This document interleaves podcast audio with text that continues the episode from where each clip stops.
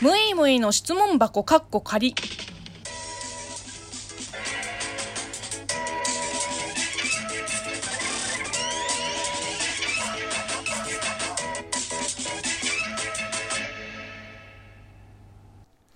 こんにちは。職業中国人のムエイムエイです。ムエイムエイの質問箱かっこ仮。この番組は中国生まれ中国育ちの私、ムエイムエイがあなたの質問に答えていく Q&A ラジオでございます。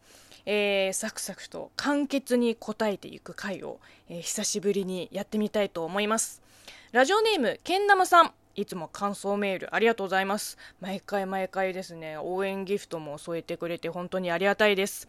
えーそんなけん玉さんから、中国にもイケボの声優さんっていらっしゃるんですかねイケボはバンコク共通かなえーそうですね。まず、あの、ちょっとめんどくさいことを言いますけれども、えーまあ、日本でいうアニメや外画などの映画作品に声を吹き込む、まあ、つまり声で演技する声優という職業は、まあ、英語だとボイスアクター、中国語だと、えー、配音演員なんですが、ここ近年がですね、中国でも声優っていう、まあ、日本から輸入した言葉を使って、自称声優の方々が、ちょっと増えてきた気がしてならないんですよ。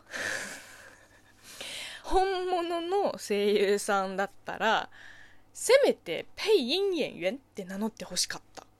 声優はさすがに違うだろうって思っちゃいますね。で、えーイケボなペイン演員、えーボイスアクターの方はもちろんいらっしゃいます。えーと、例えば、劉杰、えー、劉傑さん。アニメの代表作から言うと、えー工藤新一とか、犬夜叉とか、えースネ夫とか、えーあとはタッチの、えーお兄ちゃんの方、タッちゃん。えーそうですね、まあ、あらゆる日本のアニメの主役を張ってる方ですね。もうザ2枚目の声をされています。で、もちろん、その渋い低音ボイスの、えー方もいらっしゃいます。えー、赵忠祥老師。まあ、つい老師つけちゃったけど、うん、超中小さん。えー、もともと、えーテレビ局のアナウンサーの方なんですけれども、担当されてた、えー、動物世界、動物世界っていう、えードキュメンタリーのナレーションがもう芸術なんですよ。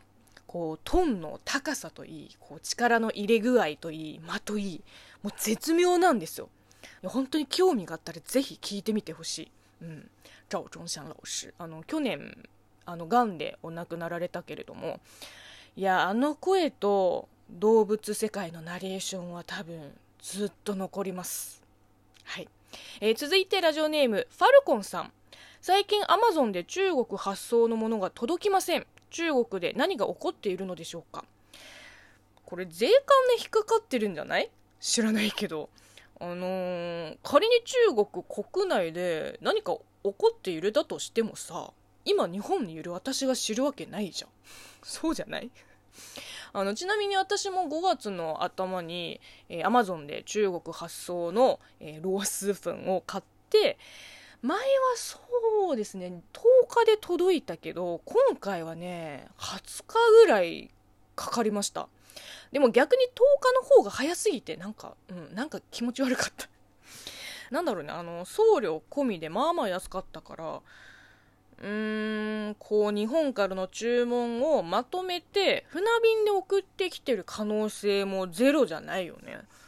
だから10日で届いた時は、まあ、もしかしたらその、もう一人でちょうど発送できる、そのベストタイミングだったから、その順調に届いたかもしれない。まあ、気長に待ちましょう。えー、ラジオネーム、もくもくさん。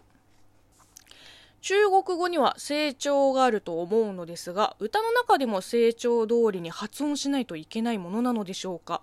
もしそうだとしたら、大サビの盛り上がるところの歌詞が第3声や第4声ばっかりでテンション下がっちゃうみたいなことはないんでしょうか？どういうこと？ど、どういうことですか？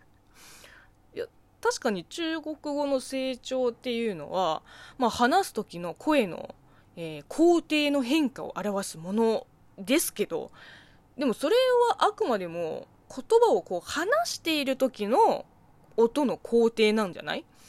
歌う時の音の工程って音階によって決められるものじゃないの？関係ないですよね。てか、成長入れたら音程崩壊しない？ちょっと私音痴だからよくわからないけど、それでも関係ないと思います。はい。えー、もしね、この黙々さんのこの質問に、まあ、もっと具体的に答えられるリスナーさんがいらっしゃったら、ぜひお便りをください。